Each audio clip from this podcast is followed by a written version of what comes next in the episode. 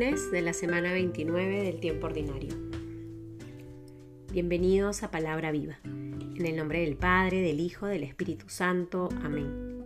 Del Evangelio según San Lucas capítulo 12 versículos del 13 al 21. Uno de la gente le dijo, Maestro, di a mi hermano que reparta la herencia conmigo. Él le respondió, Hombre, ¿quién me ha constituido juez o repartidor entre vosotros? Y les dijo, Mirad y guardaos de toda codicia, porque aunque alguien posea abundantes riquezas, éstas no le garantizan la vida. Les dijo una parábola. Los campos de cierto hombre rico dieron mucho fruto, y pensaba entre sí diciendo, ¿qué haré? Pues no tengo dónde almacenar mi cosecha. Y dijo, voy a hacer esto Voy a demoler mis graneros, edificaré otros más grandes, reuniré allí todo mi trigo y mis bienes, y diré a mi alma, alma, tienes muchos bienes en reserva para muchos años. Descansa, come, bebe, banquetea. Pero Dios le dijo, necio, esta misma noche te reclamarán el alma. Las cosas que preparaste, ¿para quién serán? Así es el que te atesora riquezas para sí y no se enriquece en orden a Dios.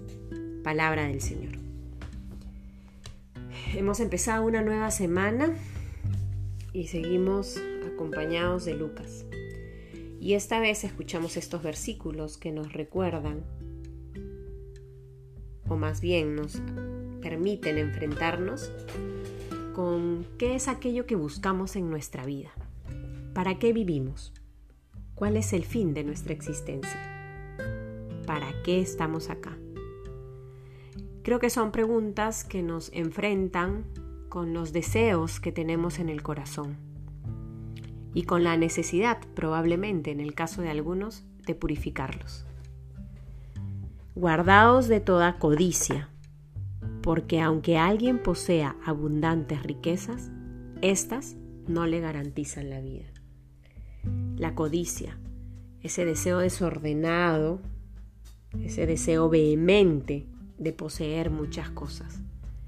¿De qué nos sirve tener tantos bienes, tantas riquezas, tanto dinero, si es que en el fondo del corazón no nos descubrimos verdaderamente plenos y satisfechos? ¿Es que acaso nuestra vida se agota en el simple hecho de tener, de almacenar? De guardar, de tener en abundancia, queda claro que la crítica no es al tener cómo vivir. Es necesario el dinero. Es necesario tener algunos bienes. Pero qué problema cuando es el dinero, cuando son los bienes, cuando son las riquezas, lo único que nos quita el sueño. Vivir para tener dinero, vivir para tener abundantes títulos es una vida que finalmente no nos termina respondiendo porque no hemos sido creados para eso. Guardaos de toda codicia, porque aunque alguien posea abundantes riquezas, éstas no le garantizan la vida que el día de hoy, iluminados por estos versículos, podamos ante el Señor con humildad y mucha sinceridad reconocer qué es aquello que buscamos en nuestra vida. Verdaderamente nos descubrimos llamados a vivir el amor, a darle sentido a nuestra existencia desde esa entrega generosa al otro, o más bien lo único que nos preocupa en este mundo es tener mejores puestos, es tener mucho dinero, es alcanzar y tener muchos títulos profesionales. ¿Qué es aquello que le da sentido a tu vida hoy? En el nombre del Padre, del Hijo, del Espíritu Santo. Amén.